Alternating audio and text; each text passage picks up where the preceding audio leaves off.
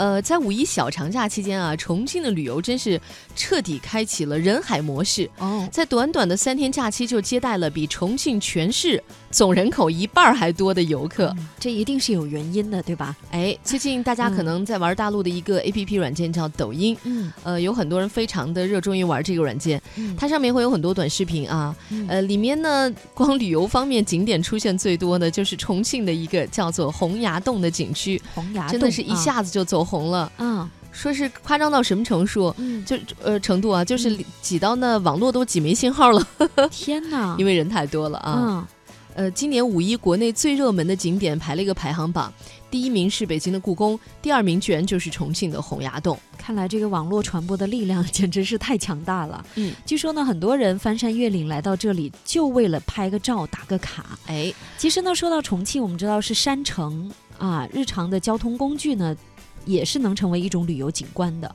对，嗯呃，大家以前是不是在网上都曾经看过那个就是穿楼而过的那个轻轨，是吧？上天入地穿楼，这都好像是对于重庆来说，人家是常规操作，好吗？啊，我们拍一张照片就觉得哇，居然还有这样的，还有很多五花八门的大桥，它主要还是地形受限嘛。嗯，所以它会在很窄的地方呢，要往高处发展，嗯就显得很魔幻。对，呃，比如说他们有一个公交呃立交桥吧，叫中国最复杂立交桥——黄觉湾立交桥，嗯这是被网友评为中国最复杂立交桥的。嗯嗯，还有他们有一个什么半融桥半岛立交桥，那个是全方位七百二十度旋转。天哪，七百二十度，我觉得我们到那边立交桥七百二十度。都不敢去自驾吧，会 头晕。我看过有图片，就是还有那个车道，对，车道是从楼顶上而过的，很正常 所以今天呢，我们就为大家送出一份重庆的旅游攻略，这也算是一个寻呃找寻这个奇幻城市的一种方式吧。嗯，那首先呢，我们觉得可以感受一下很有特色的轻轨文化，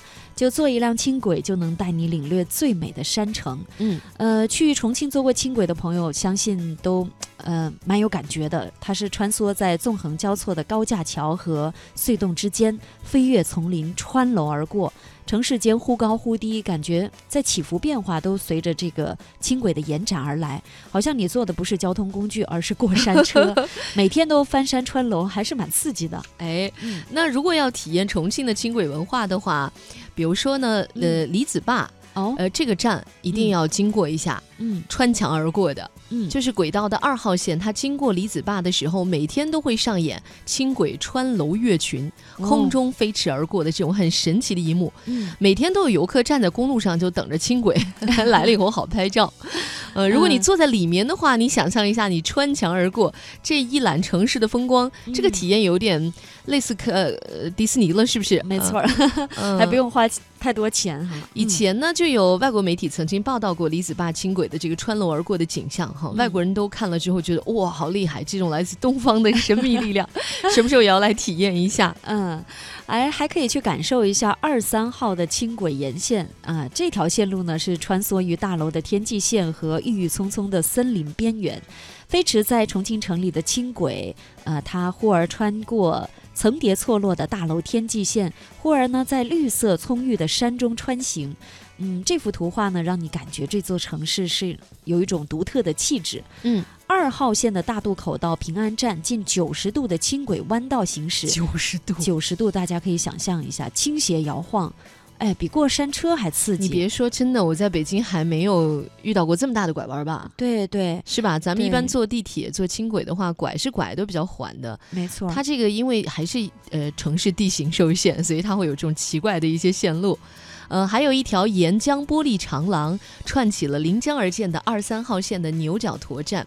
长廊换乘，嘉陵江的美景都会尽数的收入眼里。不管是晨雾时的朦胧江景，还是华灯初上时的梦幻夜景，都会让人无比的惊喜。刚才呢，为大家介绍的这两条轻轨线呢，都很有特点，一个是穿墙而过，一个是穿梭于大楼天际线和森林边缘，还有它的弯度近九十度的这个弯道行驶，确实是很让人震撼。但接下来说的这个呢，可是以深度取胜的。是全国地铁站深度第一，它埋在地下六十米，叫红土地站，地下六十米。哇，想要坐地铁，先要乘坐电梯，三分钟下到地下六十米，你再说吧。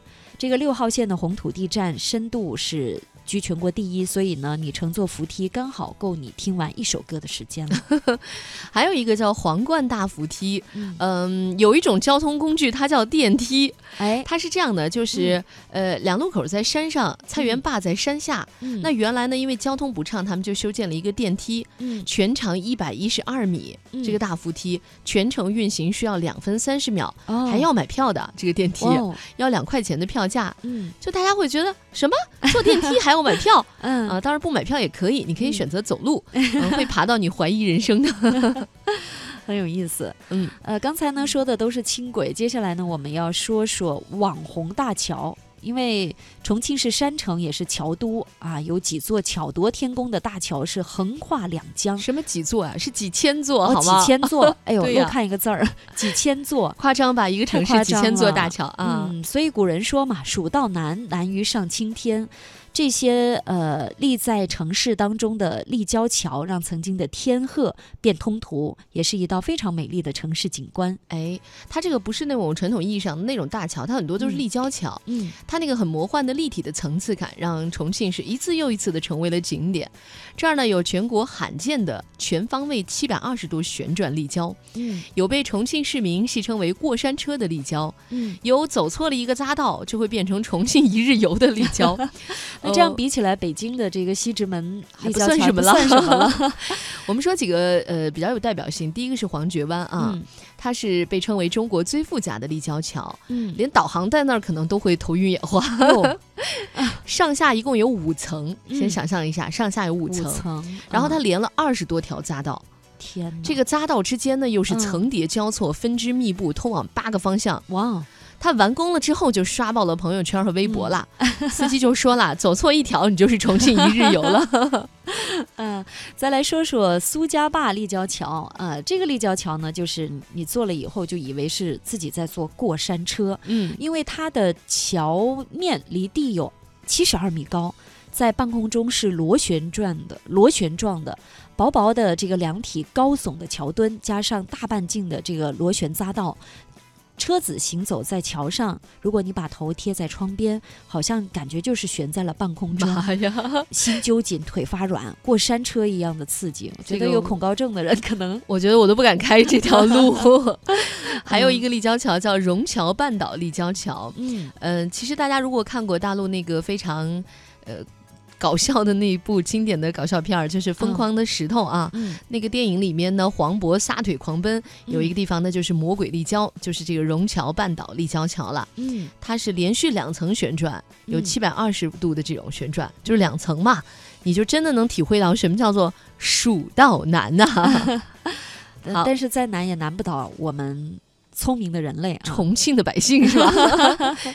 好，我们刚才嗯说这些地方呢，就是嗯一些比较有意思的现在新的这种旅行旅行方式。嗯呃，另外呢，我们再来说一说，就是一些比较文艺的，特别适合用来发朋友圈儿，嗯呃，搞文艺之旅的这样的一些地方。对，它嗯不是那种千篇一律的重庆的景点，嗯，嗯它是一些比较适合的时尚拍照地。嗯首先，第一个要介绍的是大渡口伏牛溪长征场。嗯人少景美，其实它是一条非常冷门而且不起眼儿的一个小型的街道。嗯。你会觉得好像城市的喧嚣和这儿没关系似的。哦。这是老家属区，有红砖的厂房，有褐色的铁路，还有嗯。红色的小火车，再加上蓝天白云，哇这不是以前的那种繁忙的厂区的景象，嗯反而成了现在摄影爱好者们趋之若鹜、文艺青年们的不二选择。所以来过北京七九八的朋友，我觉得也可以去这里看看，是另外一番景致。对，有点类似哈。对对，呃，它的地址是在重庆市大溪渡口区伏牛溪二百三十五号。嗯，接下来呢说的这个文创公园叫鹅岭二厂，呃，它是近两年来比较火爆的一个文艺地标，前身呢是重庆印刷二厂，可以说呢曾经是西南印刷工业的彩印巨头。那如今呢，这些老厂房既保留了独栋旧楼原有的一些风貌，又加了一些现代设计的艺术风格。嗯，走在这里，你可以看到那种啊、浓浓工业风的廊桥，还有斑驳的老墙，以及树影下的光影。都是非常好的拍照的背景，一不小心就能拍出一张很高质量的照片。对，呃，其实很多年前呢，我对于重庆的印象就来自于有一次，好像也是类似像博览会这样的，看到重庆的那个展台啊，他们呃加大印了整面墙的一个夜景，嗯，我当时就被震到了，我就说哇，原来重庆的夜景是这么好看的，嗯，真的，重庆呢是山城嘛，嗯，它的夜景呢。呃，自古就雅号叫“自水霄灯”，它其实就是山城最亮丽的名片。嗯。那每当夜幕降临的时候呢，登上高处，纵观整个山城，因为它有落差，所以城市的灯光呢，就像地面的繁星一样，色彩缤纷，让人沉醉在银河群星之中。嗯，如果你不去看夜景，有一句话叫“不览夜景枉来鱼”。就是白来重庆了，对呀，呃，因为鱼是重庆的简称嘛。嗯，那么除了洪崖洞啊，重庆这些地方的夜景也是丝毫不逊色的。嗯，我们给大家送出三个看夜景的地标。嗯，先来看看长江索道，横跨长江水，来看重庆夜。作为重庆的一个网红景点，长江索道呢，一到节假日就会出现排队两个小时。为了就是体验四分钟的 这个索道的感受啊，这样的一个盛状，长江索道呢已经不再是连接两岸和渝中的交通主力了，而是作为重重庆这座城市的一个景观标志之一的景点。引得很多朋友前来打卡，而且呢，白天和晚上的索道景色也是大相径庭。呃，入夜时分，坐在索道的桥箱，呃，这个轿厢里呢，长江两岸的美景是尽收眼底，眼前呢可以是霓虹闪烁的城市，脚下就是宽阔的江面，好像行走在天上的街市一般。嗯，这个一定要去一下啊。第二个看夜景的好地方呢是南滨路，就滨的滨河的滨，南滨路。这个是让人沉醉的江色夜景，严格说应该是滨江路了，是不是？对，它是山城百姓心中独一无二的城市名片，像巴渝文化、开埠文化、码头文化，还有抗战遗址文化等等，在这里是交相辉映，就形成了万里长江第一滨江路。重庆的南滨路，嗯，还有一个地方呢，叫南山之巅。哎，这里呢，就是看山城最美夜景的一个最佳的坐标。呃，在南山看重庆的山形，呃，就是因为重庆是山城嘛，有很多立交桥，就是山为形，桥为骨的这样的一座城市形态。呃，城市的脉络和机理呢，从这个地方可以清晰可见。呃，大家可以。俯瞰整座城市，在夜空的衬托下呢，就像仙境一样。可以看这个南山大金鹰，还可以登到那个鹰的头部观景台来凭栏远眺。当然呢，还有很多摄影发烧友最喜欢的景点三块石。所以说，南山呢是他们拍摄大片的一个最佳位置。嗯，看在我呃听我们这么介绍完了之后，大家是不是对于重庆这座城市又有了不一样的体验呢？当然，您要去的话，还要爱惜好自己的胃，因为前两天刚有一个朋友从重庆回来，告诉我说呢，吃了一顿重庆早餐，开始就全是火锅。哦，说谁也受不了大早上起来吃火锅早上就是火锅。对，就是当地朋友比较热情的接待嘛，就巴不得希望把最好吃的东西给你。嗯。后来呢，他看了全呃。这个一桌席上哈，那些菜里面，最后发现是那个川北凉粉儿。其实我们平时觉得也比较辣了，对不对？对。他说那个是里面最不辣的一道，所以能想象一下。但是肯定是都是红油，然后哎呀，爱吃重口味的朋友，其实到重庆还是蛮有口福的，因为那里的气候比较湿。潮湿，所以要吃辣去湿。哎，这也是一方水土养一方人嘛。嗯，好了，那我们给大家介绍了一下重庆的美景，也希望台湾的朋友有机会呢，也可以探访一下这座山城。